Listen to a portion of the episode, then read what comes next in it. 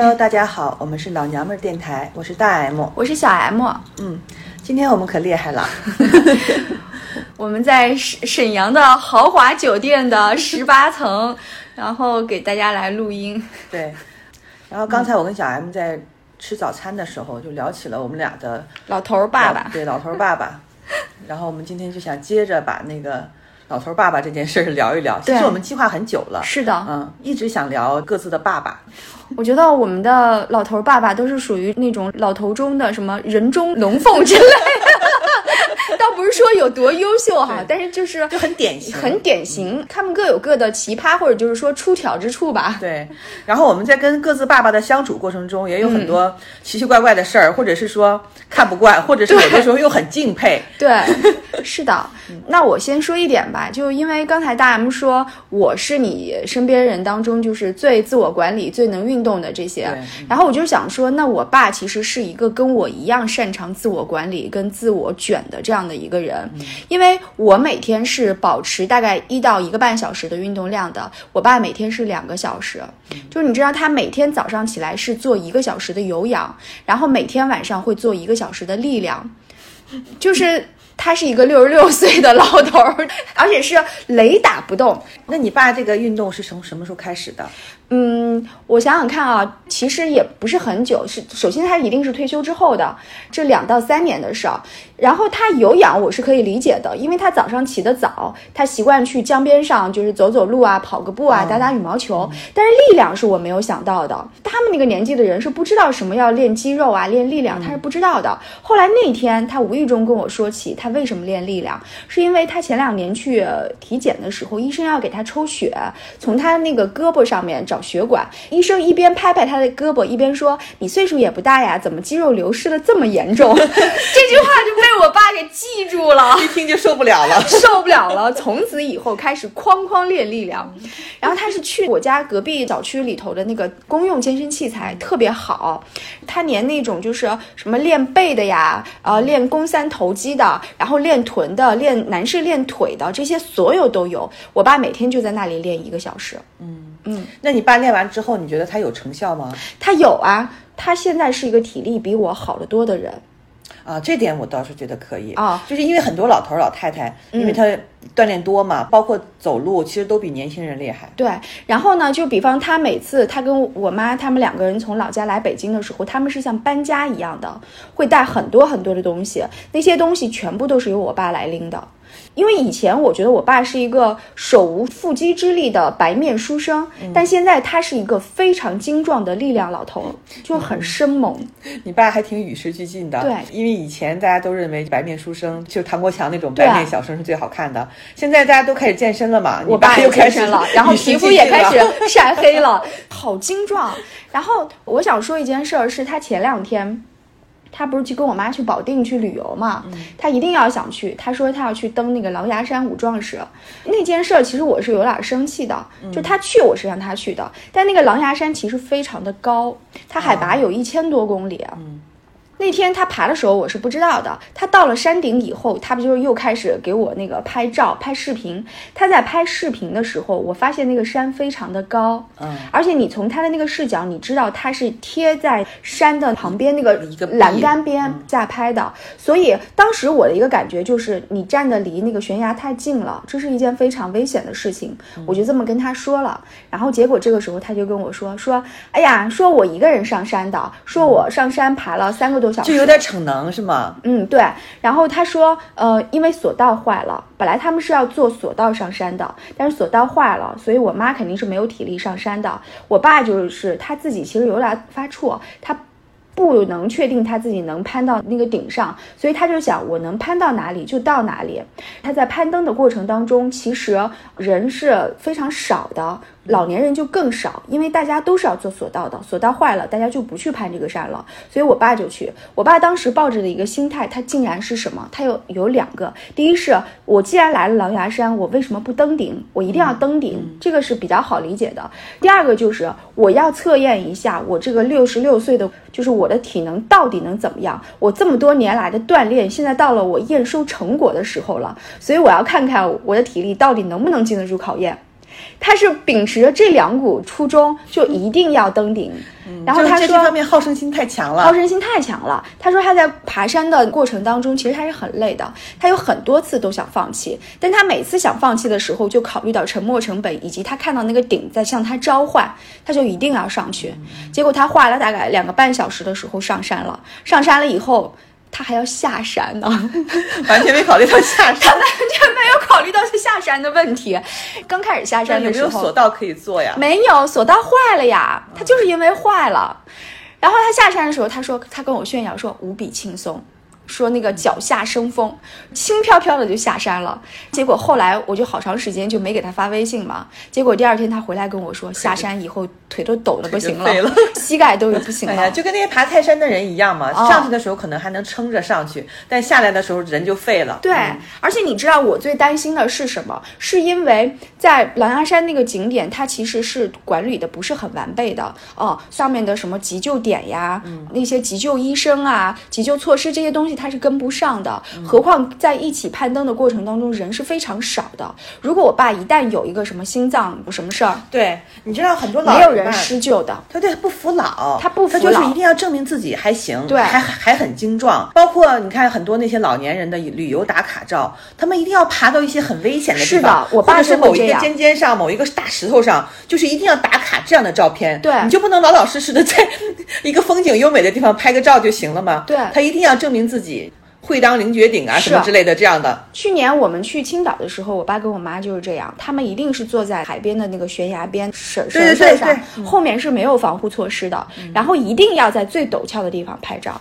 就很多大妈拍照不都是这样吗？对，这回也是，这回我就跟我爸说，我说爸，你证明自己一点都不重要，你保证你的命才是最重要的。我说你要分清主次，你万一在途中心脏骤停了，什么猝死了，什么就呸呸呸，就这种事情不是很常见吗？因为你知。知道我在森林公园跑步的时候，我是遇到过一个猝死的人的，一个猝死的老头，人家就是在运动过程当中。哎呀，就是还是要适可而止嘛，对，太拼了。是啊，有的时候他们就是一个是心硬，一个是嘴硬，嗯，就是明明已经受不了了，嗯，不行了，但是表面上不能服输，对，尤其是周边还有其他人的时候，是，或者是同龄人，或者是自己的子女，嗯。嗯，对。然后我爸就说：“你看。”没有像我这样的老头登顶。对对对，就等着要说这句话呢。然后说年轻人其实也不多啊！我当时我真的很我很生气，我就跟我爸说：“我说爸，以后这种事儿你就不要跟我说，你说出来我就是很担心。我说你如果跟我说的话，我以后就不让你出去玩。”其实这就是只有老年人才会干的事儿，就是一定是老年人才会在体力上一定要跟你拼个高下，对，一定要证明自己。比如说像你爸这种年纪了，就以前我们公司出去团建的时候啊，那时候以前公司的那个年龄层分层还挺大的，有年纪大的，有年轻的。你知道，就是一定要爬在最前面的人，一定是那些年纪大的。嗯，他越是年纪大，他越要证明自己，对，越要证明自己爬得很轻松，对，是觉得自己可以。反倒是那些年轻的，他会很懒，懒趴趴的在后面走，因为他们不需要证明自己啊。是的。我就跟我爸说：“我说你看，你六十六岁，你这次证明了，你到七十岁，你是不是还要证明一次？你七十六岁，你是不是还要证明一次？”我爸说：“啊，那不用了，不用了。”我说：“我说你这回证明的是你爬山的能力，你下回是不是要证明你能，你有能力跑马拉松？” 我说：“你这些事情，你是不是都要去做？” 我爸就在那儿笑，你知道吗？其实我知道他以后还是会证明自己的，因为这一次让他尝到了甜头，他是非常非常得意的。嗯啊，那你爸补钙吗？他不补钙，他补啥钙啊？有一些因为老年人的钙就是流失嘛，有的时候某一次运动量过大，可能会造成就是不可逆的那个。对，嗯。而且你知道下山那么长时间，你他上山大概是两个半小时，下山可能也花了一个半小时到两个小时，下山是纯伤膝盖的。对，是的。然后他自己回来就两个腿就不行了，你知道吗？第二天都，但他也不会跟你主动说说的。对他还是说了，他还是说了，因为我观察到他行动比较迟缓，他也没有早一趟晚一趟，他第二天应该是取消了其中的一个小时的锻炼，你知道吧？我就知道，而且你想想剧烈运动，第二天之后，尤其是长距离的，你第二天腿就废了。那他会在你妈面前示弱吗？他。这个应该没有什么心理负担吧？对我爸有点特逗，他做了什么知道我会批评他的事情，他就会跟我妈说：“你不要告诉女儿，你可别跟我女儿说。”然后每次都是他自己主动跟我说。嗯，对，是的。你看哈，嗯，我爸在这方面我倒不担心他，因为我爸从来没有在体力上、什么健身上、运动上逞强。嗯，因为他不行在这方面。首先，我爸。他是个胖老头儿。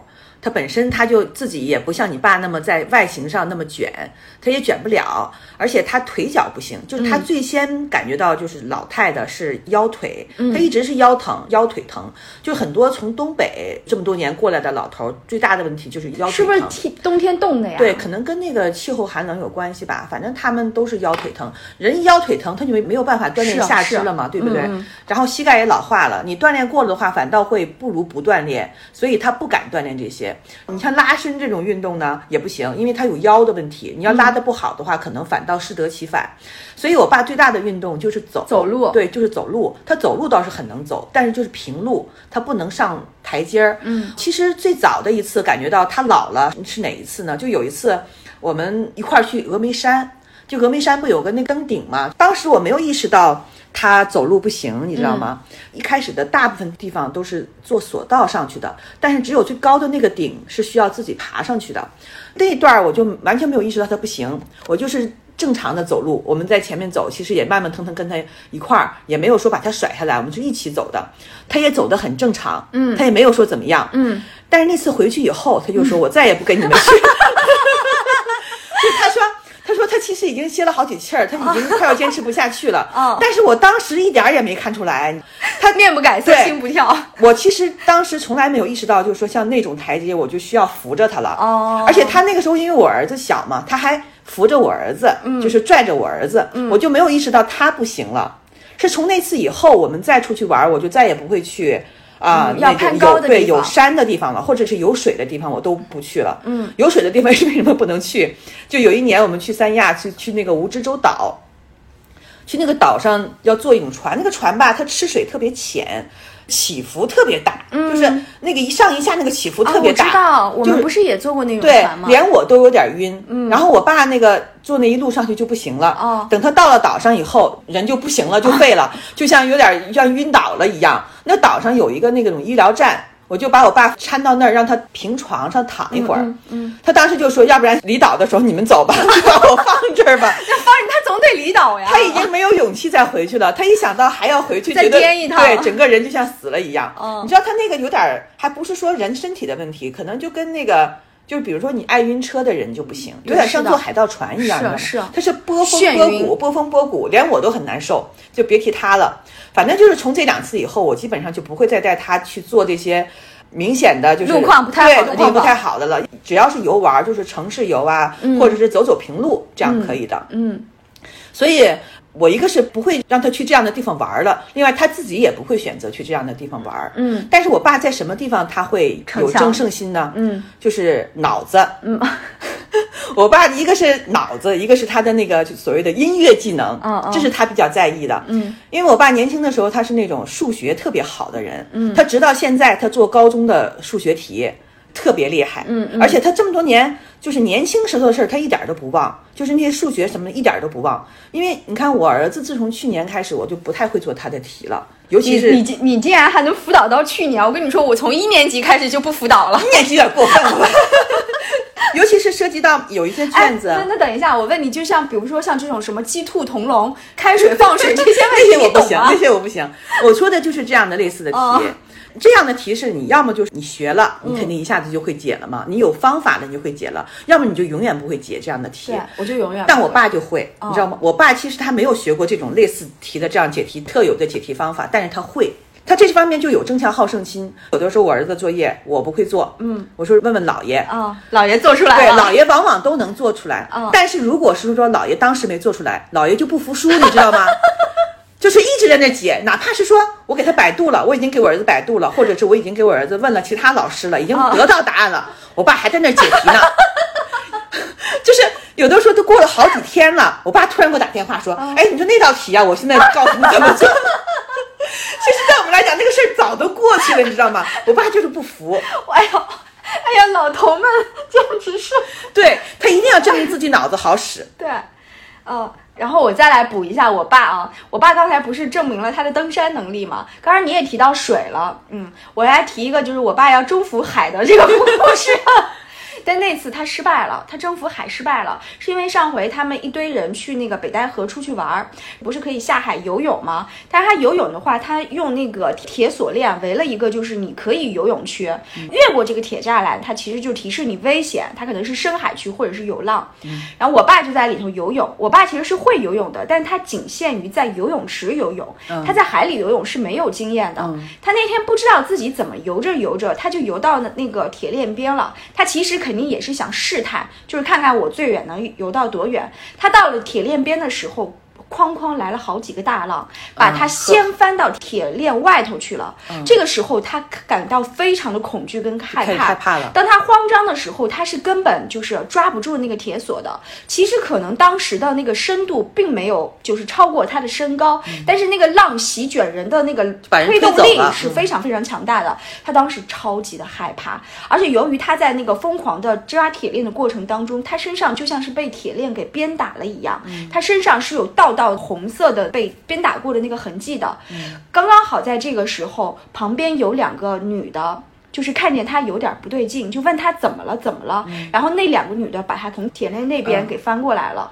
就如果没有人管他，他可能会被越拍越远。是啊，然后我妈是不会游泳的，我妈是远远的在岸上一直看着我爸，然后她就不知道我爸发生什么了。为什么跟两个女人滚在一起？不是，她就是觉得我爸有点就是，哎，怎么游着游着有点不太对劲？可能他的动作都是不太规律的啊，或者是突然停止了。等到我爸从海里头上来的时候，我爸就像是受了重刑一样，他身上遍体鳞伤。关键是那会儿人也慌了，人是非常慌张的。我爸那个时候就他特别后悔的一件事情是，他没有好好的感谢那两个女的，因为人家把他救上来，人家觉得哎无所谓，那两个女的就走了，但是他们其实是我爸的救命恩人。嗯，那天我爸就是回到家以后，因为他穿着衣服我都没有看出来。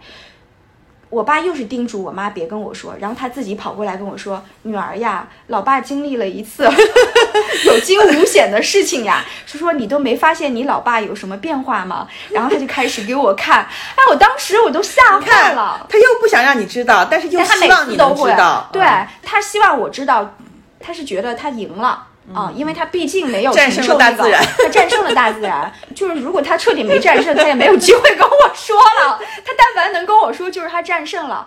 但是那件事情，其实我爸到现在他还是有敬畏之心的，他到现在还是不下海的。今年他们又去北戴河，我爸就没有去了。嗯。但是那件事情就足以证明，其实我爸是一个他不敬畏大自然的人，他出去一定是 要挑战的。他们那代人就是人定胜天嘛，对，什么事情我都要挑战。你越不让我干什么，我就越要干什么。大到挑战大自然，小到我妈跟他说这个菜过期了，坏了，你别吃了。我爸平时是不吃的啊，对我爸你跟我说过期了要扔了，吃它。哎，我当着你的面我把它给吃了，你看看我到底有没有病，拉肚子，我到底有没有生病？你看。要是你我不吃的话，你就扔了，浪费了。你看，我挽救了这个要浪费的一顿饭。我觉得就是你爸这种心态啊，一定得到了他再年纪再大一点、再老一点，对，真正那个时候体力跟不上了，他才能就偃旗息鼓。那我爸会落寞死的。嗯嗯，但是人总要经历，人总要成长的，总要经历这样的一个阶段。特别害怕衰老的时候，那一个特别怕衰老的人。刚才你不是说你爸对那个音乐的自信吗？你先说一说，一会儿我可以。补着说，我爸跟小 M 的爸爸是一样的，就是在退休以后，嗯，是参加各种就是老年文艺社团，对文艺社团、文艺团体的。就是我爸不光是在烟台，他有团体，就在北京的那几年，也临时参加了北京的好多团体，就是他没闲着过。嗯，他现在在家也是特别忙，每天下午都要去排练，他们定期还有演出，但凡是节假日就更忙了。然后关键是什么呢？他们老年人团体啊，中间的那些人际关系、勾心斗角、什么技艺的比拼，是啊是啊，非常非常的，比起年轻人的社团更夸张。因为你想，年轻人在某一个团体当中，他可能还有所顾忌，就比如说考虑到自己的人际关系啊，或者是自己的个人发展呢，他可能会有一些照顾一下别人的情绪啊，或者是在意一下自己在这个团体当中的人缘儿。嗯，但老年人绝对不会，老年人会觉得我都退休了。我就图个开心，谁也别想就是 让老子不开心。我什么都不怕，我有什么说什么。对，所以那些老年人团体，他们天天打架，嗯，今天不是你跟他不好了，就是你跟他们闹矛盾了。然后我爸呢，在这样的团体当中，他一直是属于领头的，对团长。他在哪个团都是团长，他从来没有当过就是普通团员。嗯，他在这中间就不停的调解别人。然后我爸一天要接恨不得多少个电话，忙得要死，从早贪黑，因为老年人起得又早，晚上睡得又晚。我感觉他永远在那调节别人的矛盾。在这当中呢，就是除了他调节别人的矛盾，然后他自己跟别人也会产生矛盾。如果是这个人在音乐技能方面确实比他强，他会佩服对方。嗯，但是这样的人很少。嗯，或者是说，如果这个人的音乐技能很好，但是他就是性格跟我爸不合，我爸也会一百个看不上。嗯，凡是我爸能在这个团能长期待下去的人，必须是这个团里的人都服他，嗯，就都得听他的话。要么就是说那种呃双强联合，嗯，就是这个团里有一个指挥，啊，有有一个技术方面，他确实比我爸强，那我爸就会退居到那个行政管理的位置。往往呢，就是一般的老年人团体，他可能没有。这种双强联合，那可能就有一个人。如果这一个人他又要做一些行政管理，他又要做专业上的一些排练指导什么的，那我爸就必须是这个人。嗯嗯，我爸不会唱歌，他不会唱，但是他各种乐器，什么手风琴啊、电子琴啊，包括各种那个民乐、二胡，所有的他都可以。尤其是在那些老年人团体当中，他不就大部分就是合唱嘛，什么之类的，就是这些伴奏，我爸什么都可以。我爸在这方面超级厉害。嗯。所以说，大部分人都是服他的。有一些人可能是某一种乐器是可以的，厉害的。但是我爸是样样都可以。他可能某一种乐器不见得会高精尖的程度，但他的特长是每一样都能拿得起来。涉及的领域很对对。所以说，我爸就是习惯了所有人对他的那个仰望，对仰望，他就喜欢像上帝一样的，你知道吗？上帝视角。别人只要捧他，就特别开心。嗯，对。但凡是别人有不服他的，他立刻就不干了。其实你爸这样的老头特别好哄。对，很好取。对，就是这样。但是，但凡有一个，就是跟他就是有点那个什么的，他立刻回到家里，天天就会说，天天跟我就说个不停。而且我必须得跟他同时一样说那个老头的坏话，必须跟他同仇敌忾，要不然的话他就会生我的气。是的，我跟你说，我爸跟你爸是如出一辙的。嗯，我就特别想引荐一下这两个老头，想让他们俩。我跟你说，他俩可以的。你看啊。首先，我觉得我爸跟你爸可能他们在在职的时候没退休时候的工作状态也是差不多的哦。他们可能以前在工作职场上是很风光的，嗯哦，然后是很有办事能力的，也是领导吧，所以他风光得意了很多年。所以他们退休了以后，他们是很怕自己一下子有那种不适应感的，会怕很失落的。那他怎么样找到这种依然高居在位的那种感觉呢？就是参加社团，对。就好像自己还没有退休一样。对，是的，他要依然保持那种工作以及那种地位、身份地位的那个状态。然后我爸也是文艺爱好者，而且我爸是一个专业人人士。对，因为我爸他在从小，他是从大概十三岁的时候，你爸还是属于专业团体吗？他是进了专业的剧团。他从十三岁一直在专业剧团，可能干到了二十四五岁以后，才开始转业做了公务员的。所以，我爸他是一个基本功非常夯实的人哦。退休了之后，他又从事他的这个京剧爱好，就是在我们家的那个时候，他是有自己的专业剧团的。我爸是就是非常优秀的琴师。对于在唱京剧的这个票友圈子里头来说，唱得好的人常见，但琴师是非常难得的人才。可能整个一个城市里头就那么一两个优秀的琴师，因为真正唱京剧的人是不屑于用伴奏带的，他一定是要有人给他拉，对，要有人给他拉的。所以，我爸就凭着他自己的一技之长，到了顺义来之后，到了北京来之后，迅速的找到了他的同好，并且成为了让人高山仰止的一个好琴师。这是我爸就是特别牛逼的一个地方，是他立得住脚的地方。但同时，我爸是一个性格非常差的老。老头儿，嗯，他的那个臭毛病，他的那个虚荣心，就是第一，我从来不主动的，嗯，你必须得请我，就算是我百分之百的想去你那里，如果你不请我的话，我是绝对不会去的，而且你请我一次是不可以的，第一。你要三四天之前跟我预约，预约好了之后，你要跟我复盘。到了头一天晚上，你要提醒我；到了当天，你要早上再跟我确认。所以这是一个很漫长的周期。他希望每一个人都能做到这么繁文缛节的尊重他，他才可以觉得我去，知道吧？就像三顾茅庐一样嘛。但是你知道吗？北方人是没有这么多弯弯绕的，大家都是直性子，直来直往。我请你，你告诉我你来不来？但我爸从来不会直截了当的告诉对方来不来，我爸都说再看再说，到时候看我时间。但我爸的潜台词就是你多问我两次，你多要求，对你多邀请我两次，我一定会去的。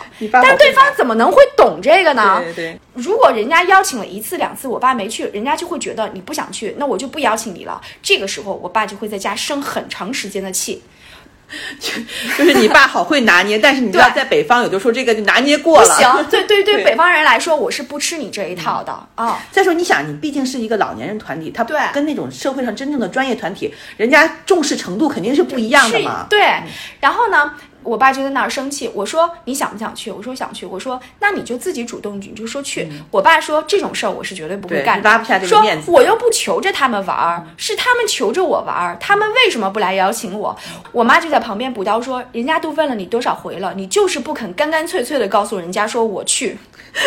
你爸可愁死人了，是不是愁死人了？对对对，我跟你说，简直就是气炸了，你知道吗？然后自己难难受的还是自己，他自己难受的要死，然后他就会发现，哎，这家怎么不邀请我了？哎。那我在开新的一摊，因为票房很多，几乎每一个小区它都有个票房。每个区，因为北京就是一个京剧文化就氛围很浓的地方，他根本不愁找不到社团，他就开始广撒网。他去每一个地方，人家都会很喜欢他，很尊重他啊，因为他是专业人士嘛。但是我爸同时又有一点，就是他非常的高傲。他非常的骄傲，他非常的看不起唱的不如他的人。就如果那个人唱的不好的话，嗯，就是人家跟他打招呼，他都懒得搭理的。他要自抬身价，你知道吗？哎，我瞧不上你啊！你跟我，你叫我几声 M 老师，我都我都还爱搭不理。就是他们都需要众星仰月，对，一定要你大家都要仰视我才可以。是的，是的。然后关于你说到的这些矛盾的问题，如出一辙。就是我爸，他年轻的时候，我觉得他脾气还可以。嗯，他越老脾气越不好，天天跟人闹矛盾。只要是别人有忤逆他的地方，天天跟人干架。嗯，在外面也是，他会跟什么样的人干架呢？就比如说像保安。嗯，对我爸也会到医院去，然后那些护士，每个医院不有问询处之类的吗？嗯，那医院人那么多，比如说你问了人家一句话，人家没有当没搭理你。就是诸如此类，包括那些银行的办事的，就银行柜台的那些人，去交警队什么办这些乱七八糟的事儿，我爸总会跟这样的人吵架，他不厌其烦的，但凡是觉得自己没有受到重视，对，立刻就开始了。你看，像我们。如果遇到这样的事儿，我们就会大而化小，就是小而化了嘛，不会去因为这些事儿再去操心，再去浪费时间精力。但我爸不会，他可能就是因为别人的一句话或者一个眼神儿，他可能就会计较半天。对，他如果当时没有发泄出来，他回家会生气好多天。嗯，啊，就得不偿失，你知道吗？天天干这种得不偿失的事儿。我跟你说，我爸最搞笑的一次是他生一个稻香村的大姐的气，一个稻香村大妈。很多稻香村的那个服务员都是大妈，那些大妈的态度就并不是很好。嗯哦，再说北方的服务业也就那样，服务意识也就那样，他可能就是说话重了点儿，就嗓门大了点儿，或者是冷漠了一点儿。然后我爸就会非常认真的跟人家说：“你这位同志为什么态度这么不好？说那个我就是来挑几样东西，我就是呃多挑了一下，又怎么了？”他就会非常认真的跟人家较这个劲。而且就是我一直是觉得我爸在年轻的时候性格。软弱，他是嗯很怕出头，就是是这样的。他到了老了以后，就像是一只爱斗的蝈蝈，凡事我都要跟你争个头，不说头破血流吧，就是我要理直气壮的跟你来辩驳。嗯，他们还是不肯面对自己已经脱离社会了，一定自己还是社会这个中坚力量，他们才满意。我再来举一下，就是我爸他们那个，因为我爸也是一个调解员。他也要调解各种纷争，就是他在的一个那个社团里头，那个领头人，因为我爸是后来的嘛，一开始的领头人是一个七十六岁的老头儿。结果呢，这一个团里头还有个八十六岁的老头儿，然后有一次就是社区里头一个非常平平无奇的一个小活动，不就是召集大家去演出嘛？那个八十六岁的老头是想参与的，七十六岁的老头其实也是考虑到你岁数太大了，又是夏天，我不敢把你招来搞活动，因为你来回路上还有路途，我怕你出什么意外。这个时候呢，因为我爸跟我妈，我我妈也被我爸就是带入伙了，他们是新参与的，人家也觉得我爸很优秀的琴师。这个时候我妈作为一个就是初学者，她就是想，哎，反正我妈第一是肯定也是比较年轻的，第二就是我卖你一个面子，大家一起高兴嘛。你一来，我就先给你个机会。八十六岁的老头不高兴了，嗯，过来跟七十六岁的老头吵架，说。我一个这么资深的团员，你不让我参加，你让人家一个新来的唱的不如好我好的人来参加，我妈就很尴尬，你知道吗？我爸也很尴尬。我妈说我又不是非唱不可，而且我妈是一个非常的就是随遇而安的人，我根本不用靠参加这个活动来证明我自己的。然后七十六岁跟八十六岁吵得不可开交，最后都要打起来了。其他在场人都很害怕嘛，别把八十六岁的老头气出个好歹然后七十六岁的老头最后还是示弱了，因为他就很怕对方身体有问题，而且他还是很高姿态的，就是他俩已经吵得那么都要打起来了，他还坚持把八十六岁的老头送回家了，因为怕他在路上出差池。唉。那你爸他们会有那个情感纠纷吗？什么在老年人团体当中？哎，我这个是我爸没有告诉我的，但是我跟你说肯定有，因为我曾经就是看我爸我妈他们在群里头说话，有的时候不小心把人家的那个呃语音放出来了，极其的黄。我跟你说，我爸他们倒不是说我听见他们这种语音了，而是他们的那个。就是情感纠葛呀，特别特别的丰富。嗯，因为你知道，很多老头儿老太太到了这个年纪，就是丧偶的或者是单身的，其实挺多的。然后老头儿和老太太之间呢，因为这种文艺活动嘛，嗯，你想参加这种文艺活动的人，都是思想比较活络的，就从年轻的时候开始也是那种，就是外向文文艺型嘛，文艺型的人，对。他们之间谁跟谁好了，谁跟谁不好，这样的事儿特别多。那肯定是，啊他要结对子。对我就是光听我爸打电话哈，我听得一知半解，就有好多对儿了，而且这种组合非常的不稳定。他们往往基本上是不会登记的，就不会去登记的。你想，他年纪那么大了，双方都有子女，然后财产呀、子女这个，你想很复杂的，双方也不会因为我们在一块儿。就真的想怎么样？就真的想怎么样？因为可能还牵扯到，比如说年纪大几岁，我可能就要伺候你呀。其实他们考虑的非常实在，但是呢，在这样的一个团体当中，大家又相互吸引。嗯，对。然后有的时候会出现那种两个老头同时喜欢一个老太太啊，真的。对，或者是好几个老太太同时喜欢一个老头儿，特别多这样的事儿。还有一种是什么呢？两个老头同时喜欢一个老太太，然后一个老太太选择了其中一个老头，但是过了一段时间之后呢，发现过不到一块儿去，然后就又跟了另外一个老头好，那么之前那个老头，你说在同一个团体当中还怎么相处？对，待不下去了，就很多这样的事儿。嗯，而且我爸你知道吗？我爸就是爸有喜欢的老太太超级多，我都觉得很奇怪哈，连我老公都很佩服我爸。我爸其实长得不好看，是个胖老头，外形上。完全没有优势，但是我爸超级受欢迎，所以脑子好，所以我觉得他们那代人还是很欣赏才华的。因为我爸到哪儿哈，在烟台的时候也有。我不是说他有，就是真正乱搞的那种，就是总是招蜂引蝶，你知道吗？就家里总是有老太太找上门来。因为我阿姨是不太参加我爸的这个活动的。我家里其实有琴，我阿姨为了跟我爸就是有共同语言，她也学，但是跟你妈一样，她是初学者，对对，她就是达不到参加我爸他们那个团队的那个规格。嗯，所以我阿姨基本上是不跟我爸一起参加活动的。但是毕竟我爸我爸是有老伴儿的人呢，有的时候我都看不下去了，你知道吗？我说爸，你控制一下自己，别让那些阿姨到家里来，因为他们不光是到家里来，就跟我爸就是一一说话一聊天，而且不是一个，是好几个，说好长时间话，或者是打电话说好长时间，听起来表面上都是说这些事儿嘛。对。但是你想，大家都是过来人，谁不知道 啊？你如果我跟你，我对你没感觉，我干干嘛跟你起早贪黑的聊这些呀？对不对？我都担心我阿姨会生气，反正我阿姨表面上是可以的，也许是我阿姨适应了。但是我爸，我一这么说，我爸，我爸肯定不高兴啊。我爸肯定说，哎，想什么呢？什么之类的。但是如果我是我阿姨，我肯定会不高兴的。对呀，对呀，就是会啊。太多阿姨了，你知道吗？那些阿姨啊，明显的就是在捧我爸。我知道，因为我爸身边也有这样的，但是你知道，我爸他是瞧不上他们的，因为我爸是喜欢那种非常精致的南方阿姨，但是我爸周边全部都是那种就是把衬衫敞着穿的老太太。就是我跟你说哈，这个事是这样的，他瞧不上谁，或者是瞧得上谁是一回事儿，对，但是人家是簇拥着他，但大家都宠着他那种感觉，他是很喜，他是很喜欢的。我爸肯定也是啊，嗯，那你爸现在有吗？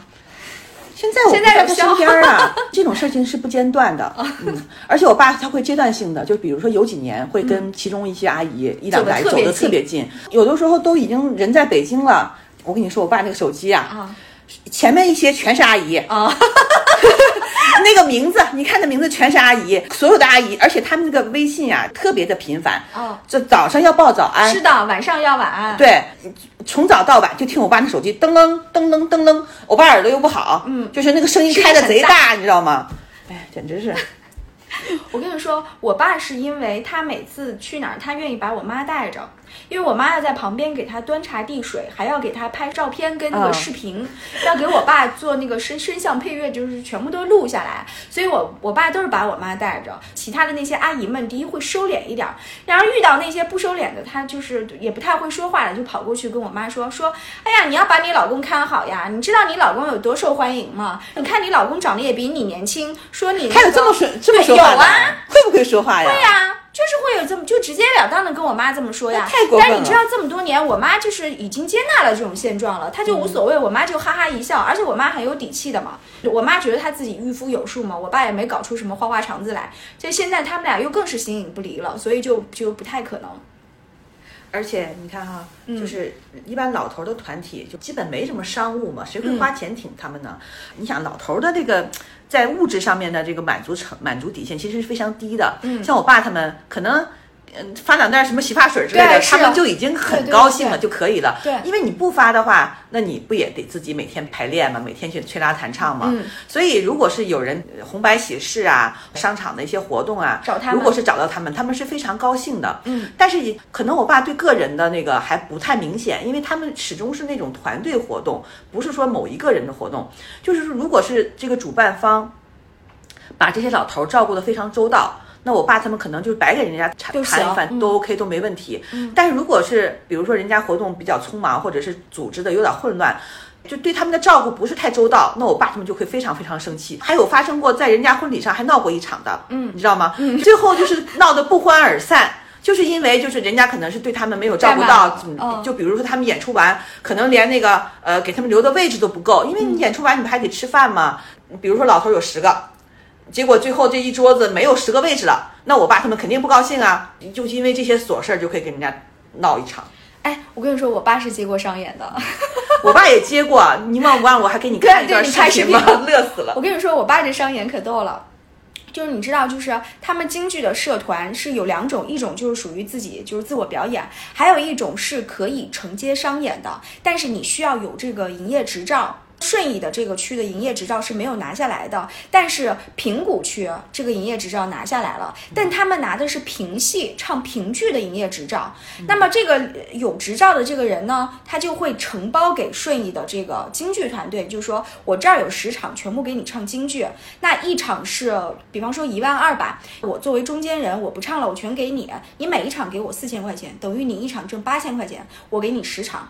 然后你就等于挣八万块钱，你挣八万块钱，但是你你养了一个团队呀，你这团队可能有二十个人，你这个有人工成本，你还有搭景的成本，所以每个人其实也分不了多少钱。但是我爸那天就着急忙慌的从芜湖赶到北京来，就是因为他答应了人家要跟人家连演三天，他每天早上一大早大概五六点钟就从顺义出发去平谷，去山洼洼里头，是属于那种下乡扶农送温暖的这种的。然后连轴转，整整演了三天。我说爸，你们演给谁看？他说村儿里的老头老太太，而且全部是露天大戏，你知道吧？环境极其的恶劣。我说底下听的人多吗？我爸说三三两两，而且全部都是那种看起来有些腿脚不太好的老头老太太。笑死了！然后到现在为止，他还没拿到那笔那劳务费，对，周期会比较长的。那他们平时排练的时候，他们有场地吗？场地是怎么解决的有，？他们有场地。前三年特殊时期就不太好搞，他们专用的那些，比方说那个社区中心、服务中心、文化馆或者是群众艺术馆，诸如此类的啊，就是其实每个区都有这样的地方。那些地方封闭了之后，他们是没地方去的，所以他们就会去像什么太熟悉啊、红菜坊啊，就这种吃家常菜的，但是特别特别大，他们就会包一个包厢。大早就去，在那儿就是先唱，唱着唱，唱到中午的时候，他们就点一桌菜就吃，吃完了以后再在那个包厢里头再唱唱唱唱唱。啊，那你爸他们也太动荡了。哦，我爸他们是那样的，他们以前是在各个社区，一般每个小区总会有那么一个活动室室嘛，嗯然后总有一些小区愿意收留他们这样的人，但是不稳定。就比如说人家小区一旦是有什么其他活动要征用这个地方了，那他们就又无家可归了。嗯，最后他们怎么弄的呢？在烟台我们那儿有一个药厂，是医药公司还是药厂，我就忘了。你想那些药厂们就本来就是要做老年人的生意的，就是很愿意拉拢那个老年团体。他们是实业嘛，又有很大的地方，嗯他们就给我爸他们免费提供了一个很大的一个活动场地，嗯，条件就是我爸他们定期要给那个药厂拍广告视频，一般老头老太太。用那种就是对我看像到了像椰树椰汁那种广告方法，你知道吗？拍一些短视频，说什么什么什么药药好，什么什么，先唱一段，然后中间插一段那广告词，然后再拉一段。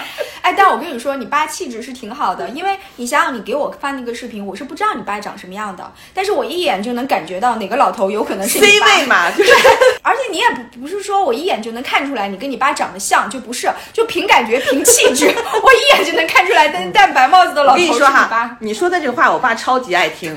我爸最爱听的就是别人说他有派头、气质好气质好。嗯，我爸知道自己长得不好看，但是我爸爱听什么呢？爱听长得年轻，嗯，就说老呃 M 老 M，老 M。老 M 长得真年轻啊！你看老 M 这派头，老 M 一看就是领导，老 M 一看就是老领导。我爸特别喜欢听这样的话。是啊嗯我爸也是，我跟你说，我爸他们，我爸他们在那个芜湖唱戏的时候啊，就跟你爸他们这个药厂的这个有点像，是因为他们有一个票友是做生意的，就是是一个大厂的那个老板。女老太太，她是一个生意人。那个老太太是非常尊重跟崇拜我爸的，所以她就会第一是给我爸免费提供就是唱戏的场地，就等于那个活动室，我爸就是那个 leader，他享有活动室的这个专属权。还有就是他会经常请这个所有票友的人，就大家集体去一个什么千岛湖啊，去个黄山呀、去这些地方旅游。然后对，现在我就要开始讲我爸的一段忘年之交。他虽然不是忘年恋啊。但是他们是忘年交，就关系非常非常好。那个老太太比我爸大十岁，那个老太太在职的时候，就我们当地的做官做得很大啊、所以呢，她就是一直是很傲娇的一个老太太。她那个退休了以后，她的身体状况也都特别好。然后她也就是这两年才开始突然就想学京剧了。然后那老太太就觉得我找什么都要找最好的人，那在芜湖最好的就是琴师或者是指导唱的就是我爸，所以她一开始就拜我爸为师了。我爸就是她的师傅，她一直跟着我爸学唱，然后也是她的女儿也在北京，嗯，所以他到北京来之后，也是我爸带着他混的，带着他玩的，让他结交了很多京剧票友圈的人哦。所以他一开始对我爸是很尊重的，而且他女儿不在央视工作嘛，那两年他对我爸好到什么春晚呀、什么元宵晚会那种直播现场，他就领着我爸进去看。罩着小老弟，，所以就是一度他们的关系是非常非常好的，他们每天都会打一两个小时的电话，就是为一段唱腔怎么唱，我爸都会辅导他。然后那个时候呢，我都跟我爸说。他女儿那么牛逼，你让他女儿帮我找个工作。见缝插针。你想想看，他女儿是央视的，女婿是新华社的，那帮我找一个同为传媒行业的工作。而且，因为他一天到晚在我爸面前吹牛，说他女儿是央视台长身边的红人，那帮我找一个工作不是很简单的事情吗？然后他又跟我爸说说啊，说你闺女的事就是咱闺女的事，说你放心吧，咱闺女的事我一定会好好办的。当然，这都不过是一句吹牛的话。然后突然我就发现，从去年夏天开始，这个人就消失了，没有声音，没有图像。你知道吧？他们没有一个明确的决裂。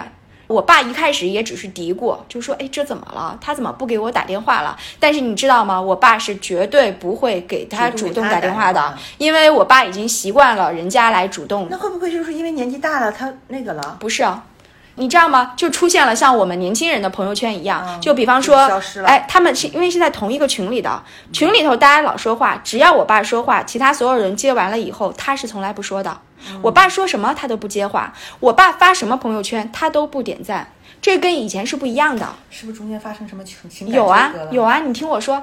然后我爸就觉得很神奇，我爸就在想到底是哪儿出问题了，哪儿出问题了。后来我爸就想到一件事，是因为就是在芜湖的那个京剧圈子里头，其实就那么点儿人，大家都知道。然后这个老太太是属于后学者，她是唱老生的，所以她唱的肯定初学嘛，唱的肯定没有那么好。但同时还有一个差不多年纪的老太太太也是唱老生的，但那个人是一个专业演员，所以那个人一定是唱的比这个老太太要好的。当这两个老太太都不在的时候，其他人就会在一起就是评价这两个老太太，就说。另外那个老太太唱的更好一点，这个时候我爸就附和了人家，说确实是因为我爸发自内心的觉得那个专业的老太太唱的好，然后这个话就不知道怎么传，就传到了我爸这个忘年交的这个老太太这里了。这个老太太非常的生气，说你是我的师傅呀。你不给我站台，你竟然夸别人来贬低我。其实我爸没有贬低他，但你不知道在传话的过程当中发生了什么。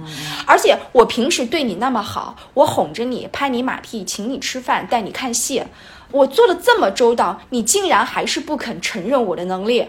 嗯，所以这个老太太就彻底生我爸气了。再加上这个老太太，她自己在北京待了一段时间之后，她已经立住脚跟了，她不再依附于我爸带她混圈子了，她已经有自己的圈子了。而且这个老太太她是住在城八区内的，她混的是城八区的圈子，她已经再也瞧不上顺义的圈子了，她已经另攀高枝了，你知道吧？所以她就不跟我爸玩了。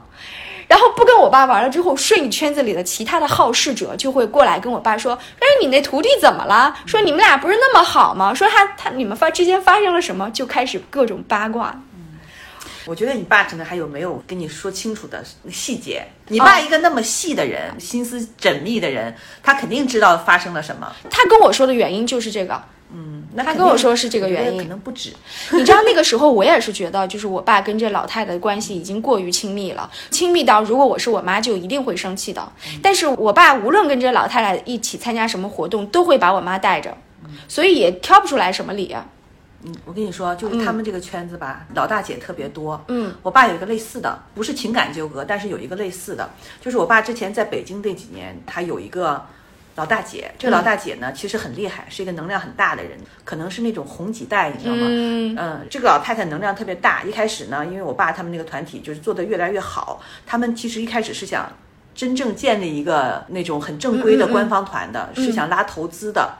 那几年正好是一个双强联合的阶段，就是还有另外一个老头儿，然后我爸和这个老头儿就经常去找这个老太太，嗯嗯，这个老太太经常会给我爸他们一些指导性的意 见，给他们介绍那些投资人，你知道吗？有段时间，我认为他们几乎都可以做成这件事儿了，可能要做成的话，可能这个摊子就会铺得非常大，而且我爸完全是焕发另外一个春天了，你知道吗？结果就在那个阶段。嗯，我爸那个合伙人突然身体就不行了，就垮掉了。嗯，那个老头是个指挥家，他是做指挥的，就在专业技能方面，我爸是敬佩他的。然后两个人在性格上又比较投缘，所以我爸跟那个老头是是很少见的双强联合阶段，然后彼此没有任何矛盾，还相处的很好的。嗯，结果那老头突然之间身体就不行了。嗯，其实这个在他们那个团体当中非常常见，因为年纪都大了嘛，是啊经常就是。可能玩着啊玩着玩着玩着人就少一个了啊！那个老头就是，虽然说他没到少一个的程度，但他突然之间就身体就垮了，就没有办法再继续跑这件事儿了。然后我爸呢，也面临着我儿子当时上小学了，他也可以不用在北京再陪着我们了。嗯嗯，他们这个事儿就突然就黄了。如果他们持续下去的话，那可能我爸他们现在这个团啊，就不是一般的团了，就可能能上，没准能上央视央视节目了，你知道吗？就是那种的，嗯。所以，我爸现在这件事儿还耿耿于怀。那他后来没再跟那大姐联系了？对，就是阶段性的，人就是这样，就是一个阶段会跟一些人联系。对，是的。就我爸现在有一个小妹。有个小老妹儿，有个老妹儿 传这种局，他想传这个局。然后这个老妹儿在传这个局的时候呢，他就拉了两个双强。我爸是琴拉的好，还有一个强呢是唱的好。然后这两个人呢都答应这个老妹儿了，结果这两个人呢都出问题了。我爸是一个特别不靠谱的人，因为我爸。他是需要在顺义跟芜湖之间往返的，两边都有他的那个社团，两边他都要站着啊。到顺义来的时候呢，老家的这边就呼唤他回去；我一到老家的时候呢，顺义这边的人就呼唤他回去。今年年初的时候过来的时候，就答应顺义这边人了，说我在这儿常住了。所以他那个老妹儿在办这个事儿的时候，才敢拉我爸入伙，因为别我爸干着干着就又回去了。结果我爸还是不靠谱，干了三个月以后，他要回芜湖。这个时候呢，唱的那个老。老头呢也出幺蛾子了，是因为还有另外的船体，就是挖了这个老头的墙角。你知道吧？嗯，对，你知道在他们这些团体当中，就是厉害的老头儿是很火爆的，很抢手的。是，啊然后这老妹儿就生气了，说咱们三个人是铁三角，关系最好的。你如果不答应我的话，我这个团是团不起来的。你都已经答应我了，你为什么你又去被人家挖了墙角了？但这个老头儿是怎么回事呢？这个老头儿他是呃东北的，他在老家那边也有团体，他非常希望在老家团体面前非常有面儿，希望把老家的人全部拉到北京来演出，到首都来演出，那他也太自己多有面儿了吧 所以他特别希望就是这个老妹儿的团体赶紧弄好了以后，他把老家人全部都招揽过来了，大家一起演出。结果这个老妹儿呢，在组这个团的过程当中，他二阳了，他身体不好，他耽误了很长时间。本来这个团五月份就组起来了，他到六月份、七月份还没组起来，所以这个这个男的他就着急了。他着急了之后呢，那个挖墙脚的那个已经是个成熟的团体了，所以他就迫不及待的去了那个挖墙脚的那个局。他去了那边之后，这个老妹无比的生气，天天给我爸打电话吐槽。然后呢，同时那个已经就是被挖墙脚的那个人也打电话跟我爸说，我其实也很冤，因为他其实市这边没弄起来，就我爸一直周旋在这两个人当中，可逗了。说起来比咱们的人际关系可复杂多了。对，是的，人际关系复杂，而且嗯技能也复杂。你知道我爸超级能干，就是不光是像吹拉弹唱这种，包括那个上网找嗯谱，然后自己、嗯自己啊，我爸也是干这种对，事儿。然后天天打印无数张乐谱，而且他们拍的所有的视频都是我爸剪辑的，嗯，音频、视频我爸剪辑。哦我爸我妈剪过我爸用这些东西啊视频，我爸用这些东西就是用的比我还溜，超级厉害。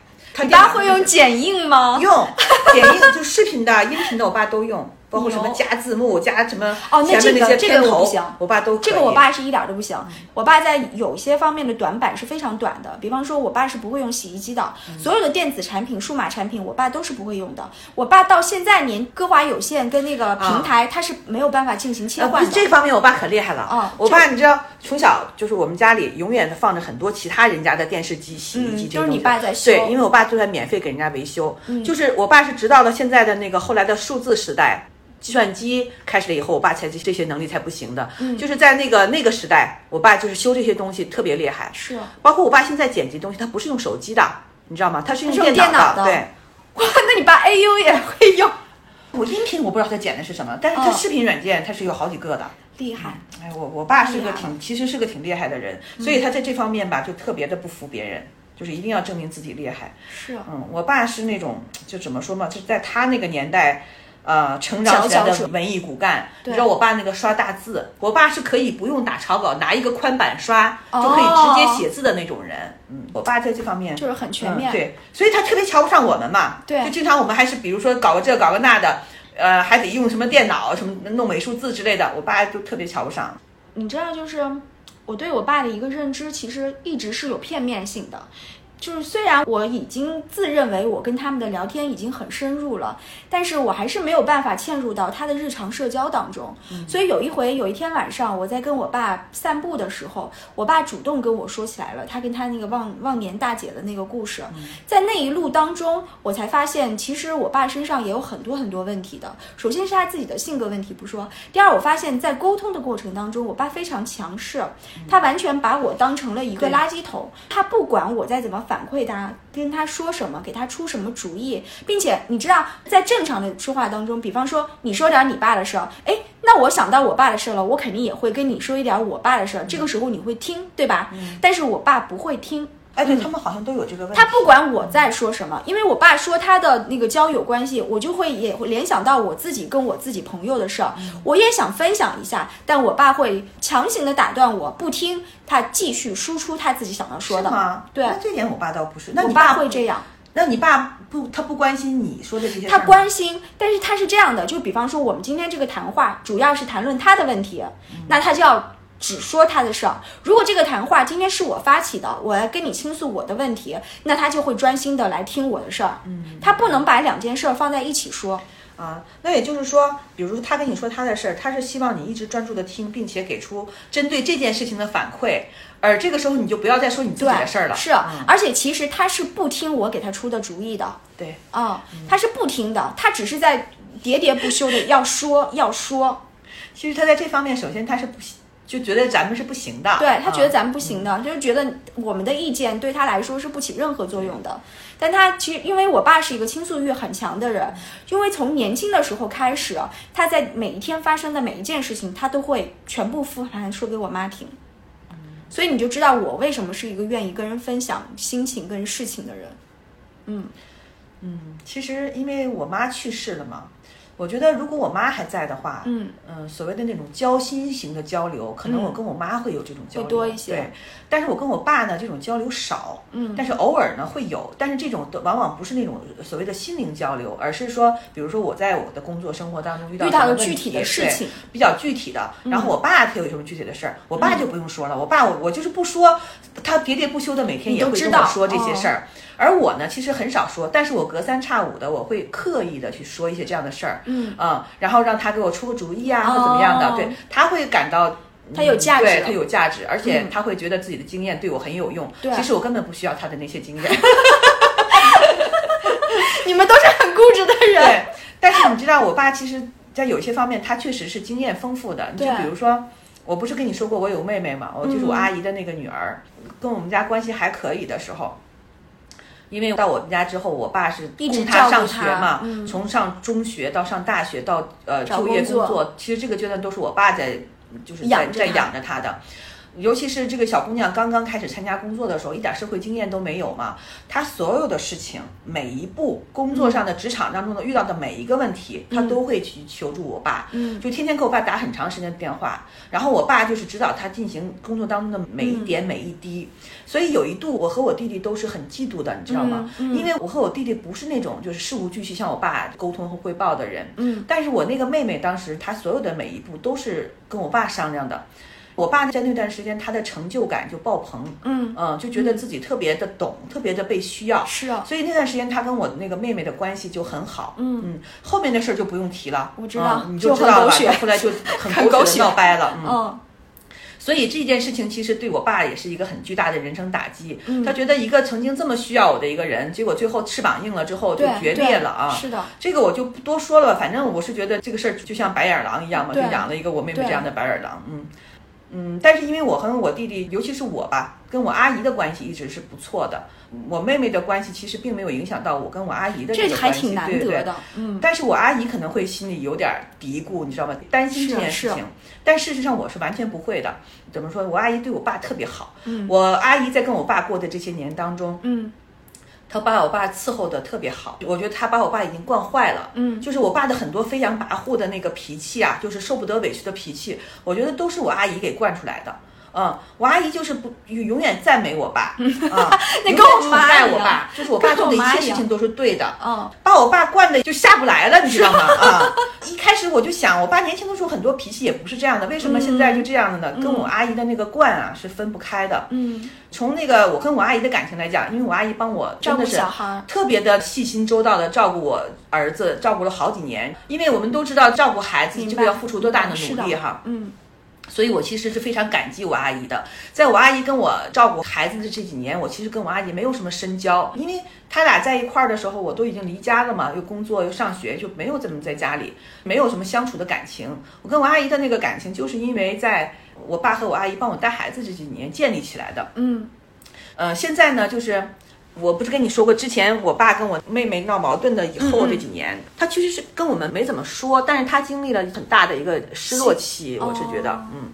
对，肯定是。对，现在好了吧？但是那几年肯定是有失落的，再加上有那么一段时间，我阿姨去帮我妹妹照顾孩子，嗯然后我爸呢就自己在我家了，嗯因为前几年都是他跟我阿姨一块儿在我家的。当我爸自己在我家的时候，而且我儿子又上学了。他就感觉到自己那个被需要的程度啊，他降低了。对对，因为我爸是那种一定要自己要扮演上帝角色，必须是别人需要我，而不是说他需要别人，你知道吗？再加上那几年身体可能差一些，嗯。然后我们家搬到西城以后，他原来在朝阳那个文艺团体也没有办法参加了，嗯。他突然之间就孤立无援了，嗯，整个人变得非常落寞，有的时候还哭了两哭了好几次。真不愧是我们双鱼座对我爸跟你说就是双鱼座，他特别容易感情用事，不是那种很坚毅的老头儿，你知道吗？啊，嗯。性格当中其实是非常柔软的，嗯，容易动感情，容易被骗，嗯。就诸如此类的事儿。哦。有好几次，我爸就跟到了更年期一样，其实以他的年纪，早都过了那种就是老头儿的更年期年纪了，但那几年就特别脆弱，嗯，跟我闹了好几次事儿，就是情绪上的问题，哦，再加上我妹妹那边的孩子也不用太照顾了。我就让我爸跟我阿姨就一块儿回去了去了，然后这几年他心态又好了，就是每次我回去，你知道我回家吧，他是会觉得我回娘家，啊我到了他家，他对他的地盘，他是需要照顾我的。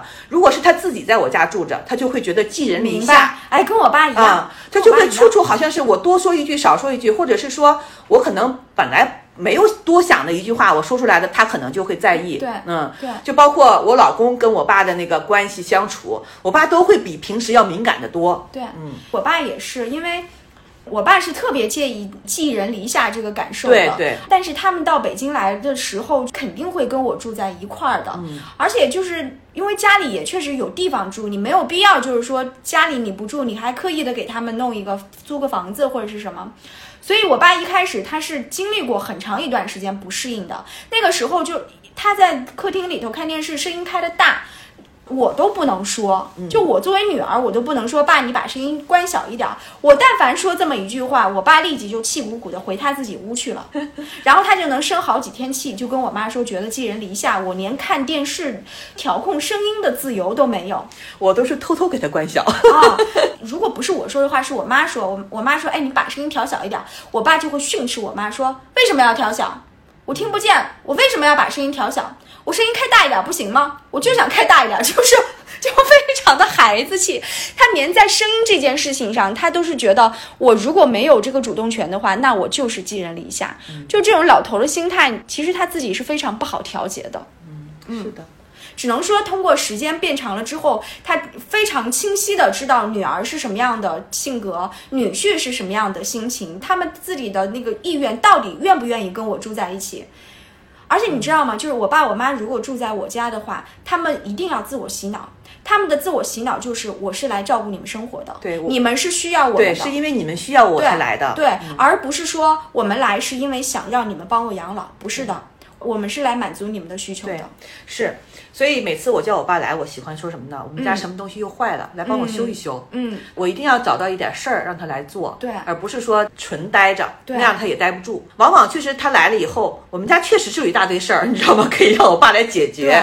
他一个是擅长解决问题，另外是你给他一些问题让他来解决，他会觉得自己有被需要对，就是说你们都干不了这些事儿啊，只能等我来。对，我跟你说，那我就浅浅的说一下我妈。我妈特逗，我妈其他什么事儿干不了，但我妈做家务是一把好手。嗯，但是我妈做家务不是那种雷厉风行，就是迅速让你觉得大变样的，她是润物细无声的。她可以从早上一睁眼就开始做家务，一直做到晚上睡觉。所以她东摸摸西摸摸，你也不知道他在干啥，但家里好像哎就突然变整洁了。但是呢，我经常就是下班回家，我是观察不到这些变化的。哦，但他又希望你她又能对啊他那天实在没办法了，他就跟我爸说说没有人观察到这屋变整洁了，说我只能跟你显摆一下了，你过来看一下，这屋真的好整洁。对他是希望他干的这些事情被观察到、被但是我注意到了。但是我一个这么邋遢的人，我就是真的感觉不到，因为。因为我家很大，你不太能够觉察到，不像你如果屋子很小，你从很乱到很清洁，你一目了然，一下子就看出来了。但我经常是看不出来的，然后我妈就很落寞，就特别逗。对，嗯我我还要讲一下子，我爸被骗的事儿。哦，你知道我爸是双鱼座吧？就特别容易被别人说动，就特别容易被游说，耳根子软耳根子软。如果是别人一旦就是有那个技巧，一旦能掌握了他的点，我爸真的就是被骗的，嗯，死心塌地的。嗯，这么多年他被骗了好多次，他不是一次。人家都说吃一堑长一智嘛，我爸完全不是。他被骗一次以后，就是别人用同样的技巧。只要换一个人，他可可能就会骗第二次，而且过了很多年，他明明被骗了，这就已经知道在自己被骗的情况下，他提起这件事情，仍然会觉得对方，嗯，不是坏人，嗯你知道吗？嗯，就是有一些是纯骗局，我们现在看起来很 low 的，比如说什么捡个项链啊，肯定是自己有一点贪财的小心理，再加上对方骗局高明，然后就被骗了嘛。像我爸他们那些人。我一度以为他们应该这么多年是社会经验非常丰富的了，但是其实根本不是。我跟你老头老太太最我爸简直了，就是对于像社会上这些骗局呀、包括什么传销啊，一点鉴别能力都没有。嗯你看哈，我爸在这些纯粹的骗局当中，他就骗过很多次了，加一块儿，我觉得都小十万块钱被骗进去了，你知道吗？嗯，就有一次，最早的一次可能都有十几二十年了，就因为。好像是一个什么金项链啊，捡了什么东西，然后对方又怎么样？就是我们以前知道那种骗局，然后我爸就损失了几万块钱。嗯，那是他第一次被骗，他整个人上火上的就恨不得那个牙都那个整个满口牙都肿了。嗯当时我和我弟弟都在外面上学，是那件事情过了很久很久以后，我们回去以后，我爸才吞吞吐吐的把这件事情说了。哦他一度都不想跟我们说，因为他不认这个书，你知道吗？明白明白我这么聪明，他觉得我这么聪明，我怎么能干这种事儿呢？对而且平时你想，老头儿省吃俭用的。结果一下子就因为这种事情被人骗去几万块钱，哎真的是巨大的人生打击，到现在都不肯承认这一点。那我觉得他经历了这件事儿以后，是不是就可以警醒一点，不被骗了吗？完全不是，每隔几年他就会出现一个这样的事儿。这种事情我就不说了。哦还有一个是我们家在燕郊住的那几年，哦他就是上了那种传销的当，你知道吗？哦哦哦。天天跟一些老头老太去听课，嗯。传销那种就煽动情绪、那种技法、那种能力，忽悠我爸那简直就是玩儿一样的。嗯我爸天天就斗志昂扬的去跟人家参加那种传销课，嗯有一段时间甚至想把我什么我家那些亲戚，什么我姑父呀啊啊什么这那的啊都给叫来。嗯，我其实一开始吧，因为我说了很多次，因为我知道那是传销，燕郊的传销特别多。嗯，我就是想，只要你自己，嗯、破坏力不大，你愿意开心，你你玩就玩吧。当时他也没有瞒我，你投了多少钱进去？我觉得你要死活不听，因为我已经管不住了，你知道吗？我已经打不败那些传销组织对他的那个洗脑了。我说你就投这些钱，你就不要再投了。这样的话，你随便每天去跟我也不管你，你反正你不要再继续往里投钱了就可以了。因为当时我跟他说的话，他已经死活不信了，他就认为能赚钱，他就认为这个东西是有回报的，他就认为谁谁谁都已经这样了。他信任的那些人，比如说、呃谁谁谁都已经是见到回报的了，那个是谁谁谁不可能骗我，我已经完全不可能打消掉他这个念头了。我说那你就就这些到此为止，是绝对不超过这个额度就可以了。但是他到最后，他甚至想把我什么那些呃嗯呃亲戚们搞来家亲，那我就完全不能容忍了。哦我心想，你别把别人坑了呀，对不对？虽然我爸是认为他是出自好心，是啊，对吧？他是带着他们赚钱，的，他是讲我得带着这些人赚钱呀，哦他是那样的念头。但是你知道吗？这种事情就是我们都知道啊。我说你不能就万一把别人坑了，那你在家族里就完了。因为我爸在家族当中他是那种，嗯、老大哥，老大哥，所有的人都信任他。他如果真的是要号召这件事情的话，大家会愿意的大家真的会愿意的。是的那你就真的把大家给坑了。将来你老 M，你你你功成名就老 M，你你当了一辈子那个了不起的人物，你这回就晚节不保啊，你知道吗？对对嗯，那个就我是往死的拦住了，没让他把我们亲家亲戚什么的叫来。那件事情以后就是没有回本嘛，而且我当时都差点，我都想报警了，你知道吗？甚至我都想偷偷的，就是就是报警，因为燕郊那种窝点特别多，嗯有的时候我经常会看到下班回家，经常看到很多人从一个楼门口出来，嗯知道他们就是在上课，是的嗯是的。我特别恨那些人，我特别烦他们，包括那些卖保健品的，我总觉得卖保健品跟卖那些传销的，就好像是有一点点相似的地方，是的，嗯那肯定啊，我就好几次下班回家，发现我爸正在跟一个陌生人在鼓秋手机，哦。正在付款，啊，我当场毫不留情的把那个这个我不认识的人赶出去都有两次。哦哦嗯，我晚一步回来就付款了。我觉得我人生当中最有勇气、最不客气的就是对待那些人，我跟你说，你爸还是因为有钱，就是有钱。就，他只要有闲钱，他就会被骗。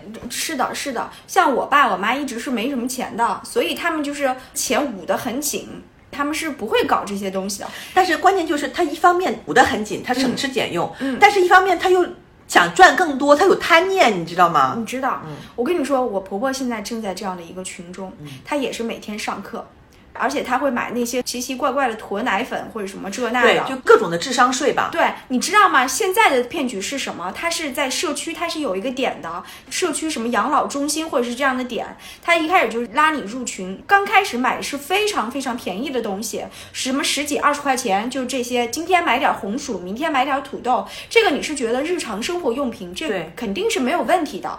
然后我婆婆先开始就是买这些，渐渐的呢，她就每天上那个群里头的课，让听众。哎呀，跟我爸和阿姨一样，因为他是一天听多少课，他就给你积分，积多少分以后就送东西，一模一样一模一样然后渐渐的呢，开始他就开始买平底锅了啊、他买锅呢，他都不是只买一口，而且那个老太太就是他们那个群里头攀比之心是非常重的。你买一口，那我也得买一口，我得买两口，要不然不就显得我嗯我太小气，我舍不得买吗？那我是掏不出来这个两口锅的钱吗？不行，我必须得买。但凡你买，我就得买，我还得买的比你多。所以他们渐渐的就开始买锅了，一口锅三百多块钱，说贵不贵，说便宜也绝对不便宜。因为我几十块钱跟一百块钱，我也可以买到一口就是平底锅，没问题的。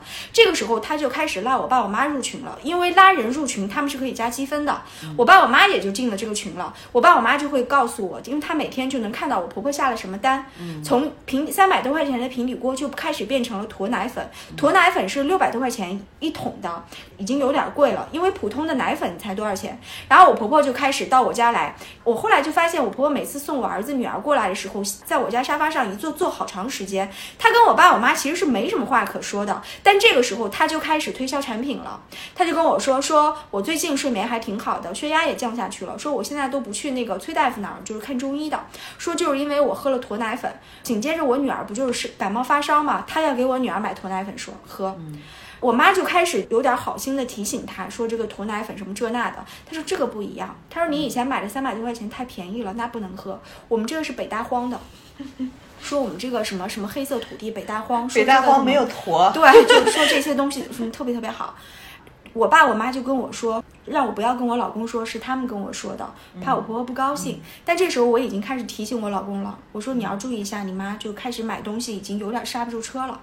后来前两天我婆婆，因为他们不习惯微信上有钱，他们都是那种现金或者银行卡里的，她让我老公给她转账。哦，我老公就问她你买什么，他就说要买买什么，我老公就把他骂一顿。我老公是不知道，就是循循善诱的，好好说的，他就是很粗暴的骂，然后不给钱，就是说你为什么要被骗呀？说老的老了，你为什么要被骗啊？就是很这种很粗暴的制止。对，像我爸他们就是这样，他们知道我会制制止，而且知道我反对这件事情非常激烈，所以他们很多事情是不告诉我的，对都是我自己在我爸手机上看到的。是啊然后你知道前两天的时候，我婆婆又说下礼拜我们要去天津玩，因为我公公婆婆是从来不旅游的人。然后我老公说为什么要去天津？我婆婆说群里头组织的二十块钱一个人。嗯，那就是让他们去买东西去的。对，嗯是的，就是哎呀，我就是觉得这种事情是没法杜绝的。如果你破坏力不是太大，那你你你花点钱就花点钱吧，反正是我说了你也不听。我如果跟你激烈的反对，你可能还会生气，因此再气出病来。对如果这个额度不大，你能接受，随你便吧。是啊但是你不要搞出破坏力太大的事儿，或者是不要影响身体。有一个什么事情我是激烈反对的呢？因为他和我阿姨都是有糖尿病的。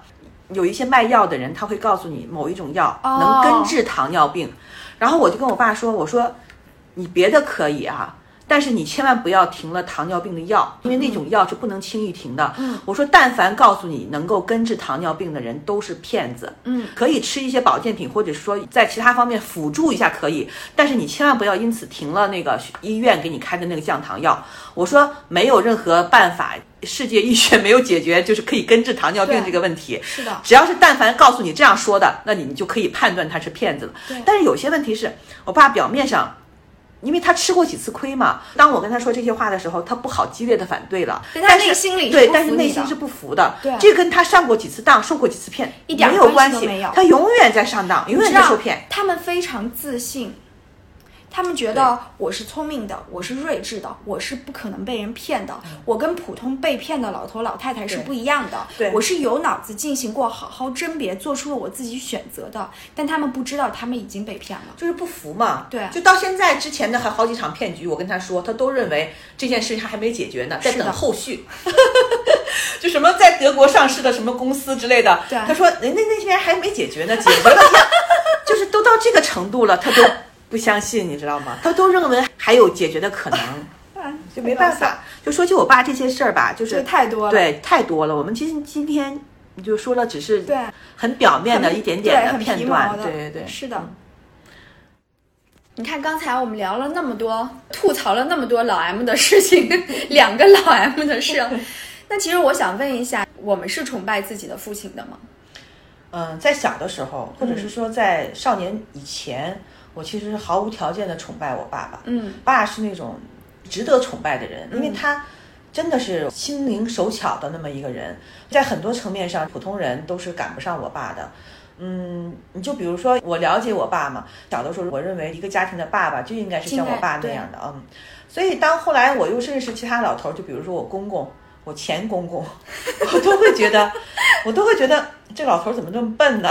就是，就我指的是是在心灵手巧方面，比如说在居家过日子方面，就很多需要打理的一些东西啊，需要修修补补的一些东西，我都觉得。他们全都赶不上我爸，并且差得非常远，就是因为我爸他太巧了。嗯嗯，包括在我刚才说的，像我爸在脑子方面，就是做数学题啊、智商方面，我都觉得我爸是很了不起的。但是这些年呢，因为我自己成长起来了嘛，包括我的心态也成熟了，我会发现我爸在很多性格方面他是有很大的缺陷的。所以在这方面呢，我又觉得我瞧不上我爸，尤其是他老了以后很多脾气啊、较真儿的那些。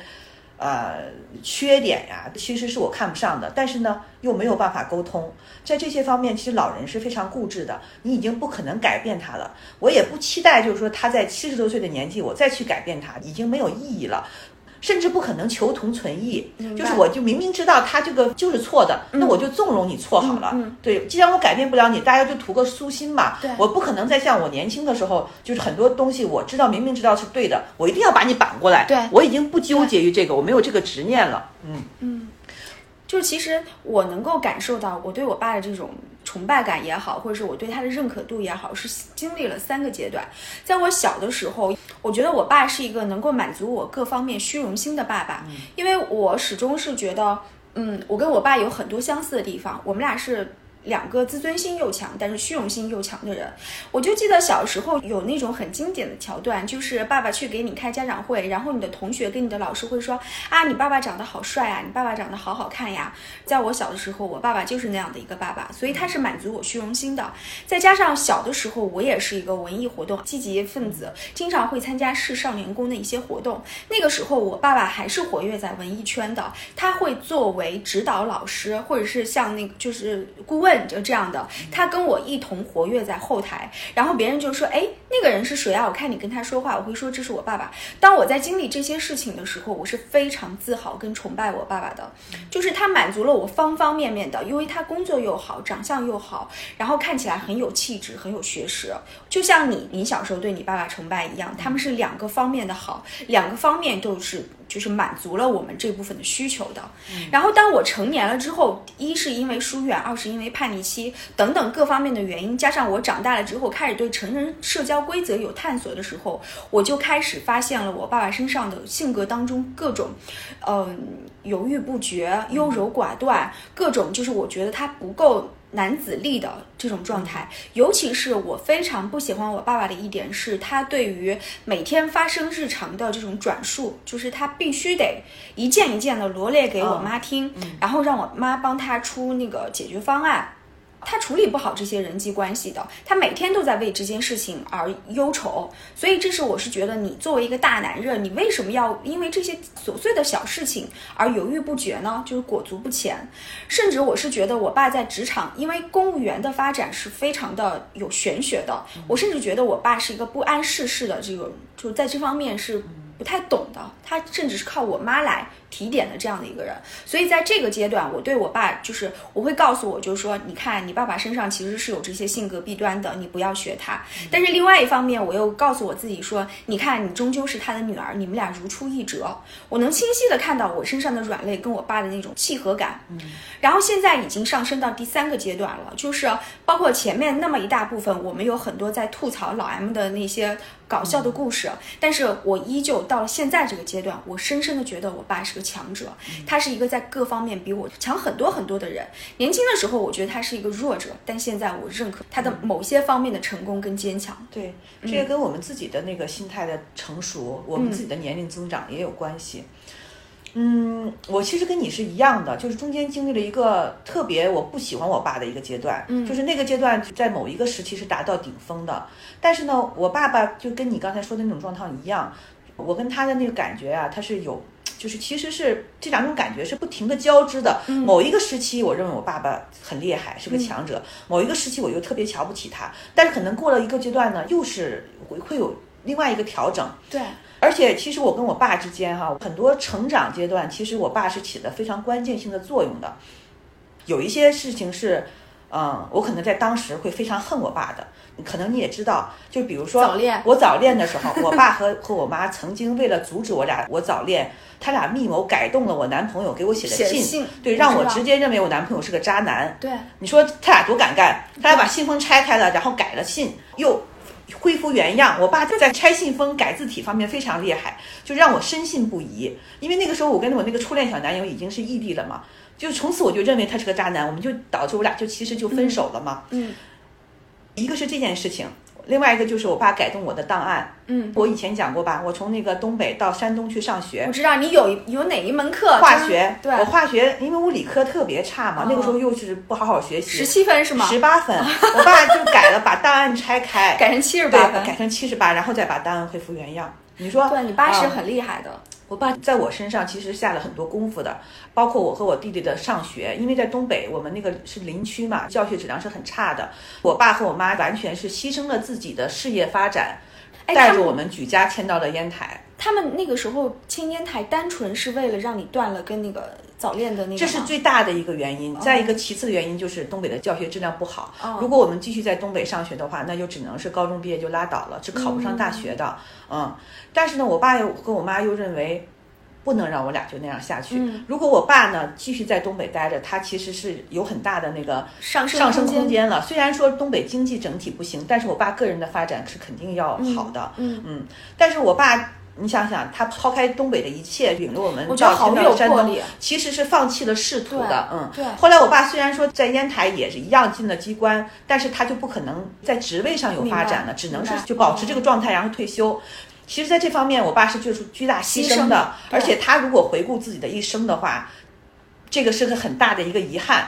所以，到很多年以后，我爸总是把自己曾经在东北的那些辉煌的职场上的对拿出来说。一开始我是厌倦的，我总觉得你活在回忆当中。但是我又想。他确实是损失了很多。如果他没有离开那儿，他就是可能会很厉害，他会继续往上升。他完全是在自己的一个上升阶段果断离开那儿了。你就想想，他们离开的那个年龄比我们现在可能就也大不了多少，或者是差不多。我们现在有没有勇气跟胆量，为了小孩的学习去换一个城市重新开始？是的，我是做不到，我是做不到的，我们都做不到。你面临的很多未知因素嘛，等于是我爸和我妈抛弃了公职。那个时候是不存在叫什么，就是行政上的调令，他没有那种东西的，就是完全过来以后，对，完全过来以后自己找的。我们家到烟台以后，我爸又进了机关，完全是他自己能干的结果，跟那种官方的调调是没有关系的，因为这都跨省了，你知道吗？啊，是没有关系的。嗯，所以。从种种的角度上来讲，我都是感激我爸的。我对我爸的很多的瞧不上是没有任何理由的。嗯，这个呢也是慢慢慢慢的才调整过来这个心态的。嗯，包括他现在在我看来，我爸跟我比较其实是个弱者了。你想，他已经年纪大了，就虽然说他自己觉得自己还了不起，但是毕竟你毕竟就是呢对吧？对，嗯。然后我也再补充一下，我刚才不是说到我中间有一个阶段对父父亲其实是不太认可跟瞧不起的嘛，是因为有三件小事情。嗯，第一件小事情，前两天我爸还说呢，就是我的叛逆期主要表现在我当时一定要减肥，然后在我特别减肥的时候，我就记得那个时候我爸就盯着我不吃饭这一件事情。他甚至就说：“你是不是让我给你下跪，你才愿意吃饭？”我就心想说：“你一个堂堂七尺男儿，为什么要纠结女儿不吃饭跟减肥这件 很娘的事情？你难道不应该有更大的视野吗？你去操那些心啊？你为什么要来操心你女儿减肥的这件事儿？”那个时候我是不理解的，我是反叛的，我是觉得你不大气，没有男子力。还有两件小事情，其实我在以前的节目当中也说过，就是我希望我爸爸求人办事，但是我爸爸没有把事情办成。一件是，我在小升初的时候，我爸爸没有拿着现金，而是拿着礼物去别人家敲门，被别人拒之门外。你知道那件事情，在我童年我还不懂事的那个时候，第一是我是会觉得你能力不行，就像现在我爸觉得我能力不行一样，你也没有帮我把小升初这件事情办好。第二，我会觉得很丢人。嗯，你为什么不拿钱？你舍不得给我花钱吗？嗯。就是现在看来都是非常可笑的一些想法，但在我幼年时期就是会产生这样的想法，所以那个时候我是觉得爸爸没有能力的。第二件是觉得爸爸没有能力的时候，就是在我毕业的时候，因为那个时候我是一心想赶紧落户的，因为我爸爸在他的那个系统里头，他是在北京有很多认识的人的。那时候我爸爸就是领着我。也是到处给人送礼，然后被人拒之门外。然后我们在寒冷的冬天走很多的路到室内，由于暖气受不了，我爸夸夸流汗，让我看见了他最狼狈不堪的一面。但这件事情同样又没有办成。而且当时我不是也说过，我们也塞钱了，但是因为塞的钱太少了，又被人家拒绝了。这件事情在我心里又是觉得又狼狈又心酸，然后又觉得爸爸没有能力。这三件小事构成了我在跟爸爸关系的中断期对爸爸是不认可的。但现在回想起来，都是由于我自己的那种虚荣也好，或者是各种甩锅也好，自己没有能力还要抱怨，这是由于父亲造成的。嗯，这个是我现在可以消解的三件事情。嗯嗯，然后我还想最后说一个，从哪个角度来判断一个老人或者理解一个老人？嗯，你就比如说像我爸爸，他是从东北出来的一个老头儿，你想东北那个文化环境和语言环境，我们又是林区的，整天以前是跟那些林业工人打交道的。我爸是在说话方面，他一方面他很文艺。自识是一个有文化的人，另外一方面呢，很多语言习惯又会带着一些脏话的口头语，你知道吧？嗯，哪怕是开玩笑的时候，就像那些东北男的一样嘛，嗯，就是有的时候会带一些脏话，嗯，在他来讲，这些脏话是不存在任何意义的，你明白吗？明白。而而我呢，从小听到大，我也听不到这个东西代表的意义，你知道吗？对我来讲，它是麻木的，我听不到它的意义。嗯，但是呢。如果是像我以前的那个妹妹听到了，或者是说我弟妹听到了，嗯，他们肯定是反感的，对不对？嗯，他们可能会认为你老头说话成这样很难听，或者是说你当着孩子的面说这些脏话，嗯，对孩子有不良的影响。嗯，那我就想，一方面我觉得我没有道理在这方面去解释，要去帮我爸解释这些问题。另外一方面呢，我又深深的为此感到，由此判断我爸。审判我爸是不公平的，对，因为我对我爸的理解跟他们对我爸的那个理解是不一样的。就说你判断一个人，你审判一个人，是从表层来审判他，还是说你从深层次去审判他？你能不能看到这些脏话、这些浅层表达背后的这个怎么说呢？嗯嗯，对不对？他们是理解不到，但我是可以的。是有的时候我看到他们对我爸的一些看法。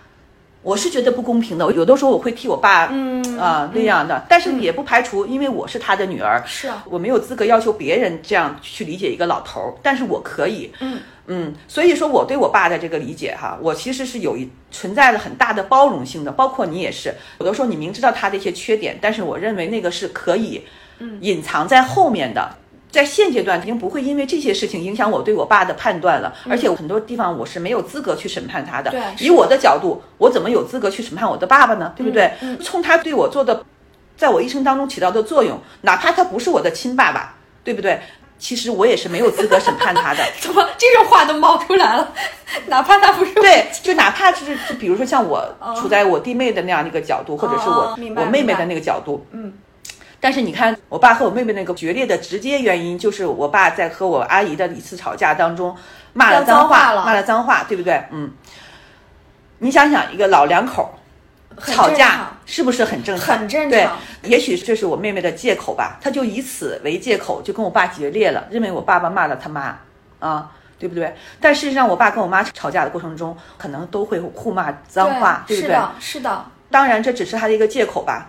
但是就是有些事情我可以觉得没有问题，但是像我妹妹那个角度就会有问题。对，是的，是的。刚刚我也有说过，就是我爸在他们圈子里有各种复杂的人际关系，包括他自己。其实我爸虽然是一个混圈子的人，但他真正深交的朋友是几乎没有的。呃，你你知道吧？这是我爸存在的一个问题。啊，而且那你会不会觉得他在芜湖是有这样的深交的朋友？没有。那是为什么你你知道吗？就是很多年前，我就听我爸跟我妈说说，你看我大哥就是我大伯，大哥还是就是有真正交心的朋友的。说他那个买房子缺点钱什么的，人家真的就是慷慨解囊，就会给他把钱借出来。还跟我妈说，你看，其实我是没有这样的朋友的。包括现在，我爸还跟我妈说，我爸经常爱旅游，他就希望我妈陪他。他说，你看，你知道我朋友少，说那个你得陪我去啊。就是我爸是一个广泛混圈子，但他缺乏深交的人，是因为。因为我爸自己，他说话的时候呀，他有点不过脑子，就是那个话吧，会让别人误以为他在背后说别人坏话。嗯，就比方说那个大姐，嗯，就是会觉得我作为你的徒弟。你怎么能在背后就否认我的能力呢？但可能我爸的本意并不是那样的。再包括就是我爸在帮其他两个人解决纠纷的时候，这个人又给他打电话，那个人给他打电话，无论谁给他打电话，他都会站在给他打电话的人的那一方的。但如果人家那两个在一对的话，那不是又觉得你里外不是人了吗？对，其实我爸在说话跟表达方面，他是会容易产生歧义的，就可能这也造成了他就其实我爸是没有一个真正深交的朋友的。按理说，像你爸那么在意这些细节，对对吧？嗯，这是他自己感到很遗憾的一件事儿。其实我在这一点上面，我是跟我爸有点像的。就像我一直跟你说，我是一个真正朋友很少的人，因为我觉得我不配。就是因为我从小就是观察到了我爸，他是没有那样一个朋友的，所以我觉得，那我既然是他的女儿，我肯定跟他在性格上有一脉相承的部分。从小我就是做好了我没有深交朋友的准备的。嗯，那你是属于呃像你爸，嗯，但我这方面是跟我爸正好相反，嗯。嗯，爸是我们家所有人当中他最擅长交朋友的，嗯，有最好的表达能力的，因此像我妈、我弟弟和我，我们三个人正好是。属于是很薄弱，是属于我爸的相反面。嗯，我妈就是很内向的人，我们家所有的就是对外的交往交际都是我爸去进行的。嗯，我妈就特别内向。嗯，然后我和我弟弟其实就有点随我妈，虽然长大以后在这方面也会有所长进吧，但总体说来，我俩是跟我爸是完全不一样的。就尤其是我，都是像我妈的，所以我们家的人当中，我爸跟我们是完全截然不同的人，包括在头脑方面。我妈是属于典型的文科脑子，我妈是语文老师，她的那个所有的那个思维方式什么的都是你能想象到的吗？那种文科思维，我就随我妈，但是我爸是正好跟我妈相反的，是理科思维。嗯，就是我爸导致了他没有真正交心的朋友，还有一点就是他的过分的清高，就是他是哦，这个有很大的原因。你知道，我爸是一个绝对不主动的人。哦，你不找我，我绝对不主动找你。就是他特别怕产生那种，就是我干嘛上赶着求着你啊？他特别怕产生这种想法，就是他特别不想让自己陷入到这种境地内。但是你想想看，真正两个好的好朋友之间，不存在我上赶子找你。那我想你了，我就是找你，我就是约你，我主动一下又怎么了？因为我的本意是想见到你。但我爸是我本意想见到你，但我绝对不做那个主动的人，我一定要你上赶子来求我，而且求我。好多次我才跟你见一次面，他这样的话怎么能交到真正交心的朋友呢？他太计较这一点了。嗯，我怎么又开始炸着我爸了？我明明是想，我明明是想说我对他的认可的，但即便是我炸着他跟吐槽他的部分再多，我也觉得我爸是个特别好的爸爸，就是我很幸运是有这样的爸爸跟妈妈的。嗯，就是这一点的话，我觉得我们应该都是一致的。对，嗯，我对我爸的评价其实是比较复杂的，而且这些话如果如果说起来，真的是说也说不完，嗯，就随时随地想起来都会有新的可以说的东西。但是我们今天就说到这儿吧，要不然就说起来没没完了。是啊，是啊。也许某一个父亲节或者怎么，我们想起来某一个契机，可能还会再聊一下。对，而且我真的是觉得，就是通常在我们的各种舆论当中讨论母女关系，特别跟母亲的关系非常多，但是讨论跟父亲的关系其实是非常非常少的。嗯，而且我们天然的会觉得女儿跟爸爸的关系可能更好一点儿，但其实如果把这些掰开了揉碎了来说的话，也是极其复杂跟多变的。对，是的。我们今天就先说到这儿吧，先说到这儿吧，这已经不短了时间，好吧。